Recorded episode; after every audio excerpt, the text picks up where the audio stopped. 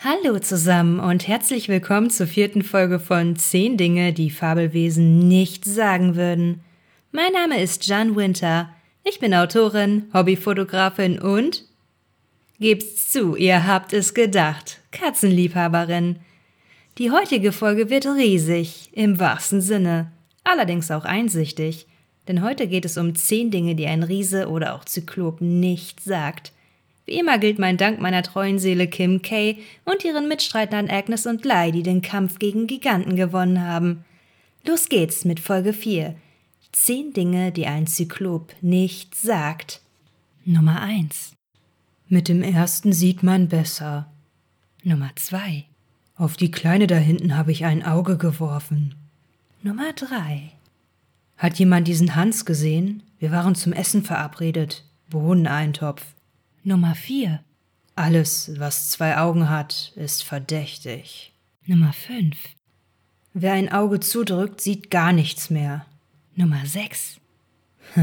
Versuch mal eine stylische Brille zu bekommen. Ich sehe aus wie ein Minion. Nummer 7. Zwei zum Preis für eine. Bei Kontaktlinsen mache ich wirklich immer ein Schnäppchen. Nummer 8. Immer bin ich der Böse, immer egal ob in der nordischen oder in der germanischen Mythologie oder in der Bibel. Dabei will ich doch einfach nur Friseur werden. Hey, guck nicht so. Ihr Menschen frisiert gerne Barbiepuppen. Für mich ist das nichts anderes mit euch. Und es macht unglaublich viel Spaß. Nummer 9. David und ich hatten eine Rauferei im Pausenhof. War nichts Besonderes. Ich weiß nur nicht, warum alle auf einmal von David gegen Goliath reden. David gegen Golly finde ich viel besser. Golly ist nämlich mein Spitzname. Nummer 10. Hab morgen einen Termin beim Augearzt. Und nun mal Butter bei die Fische. Wer kennt sie nicht? Zyklopen oder Giganten. Spätestens durch Disneys Herkules kennt jeder die einäugigen Riesen, die aus der griechischen Mythologie stammen. Aber der Ursprung der Giganten wird euch vermutlich, genau wie mich, aus den Socken hauen. Zyklopie ist tatsächlich eine Krankheit, und zwar eine, die man keinem wünscht. Sie beschreibt eine Fehlbildung des Gesichtsschädels und ist sehr selten. Der Name ist nicht unbegründet. Noch im Mutterleib verschmelzen die beiden Höhlen, in denen sich normalerweise später unsere Augen befinden werden.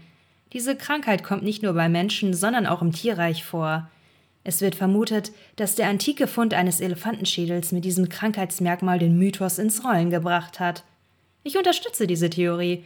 Stellt euch mal vor, ihr würdet einen riesengroßen Schädel finden, der nur eine Augenhöhle hat. Macht euch doch mal den Spaß und googelt nach Elefantenschädel. Man braucht nicht viel Fantasie, um darin einen Zyklopen zu erkennen, auch ohne die Krankheit. Da ich mich gerne selbst aufs Korn nehme, Zyklopen spielen keine Rolle in meiner Götterjägerreihe. Aber theoretisch könnten sie existieren.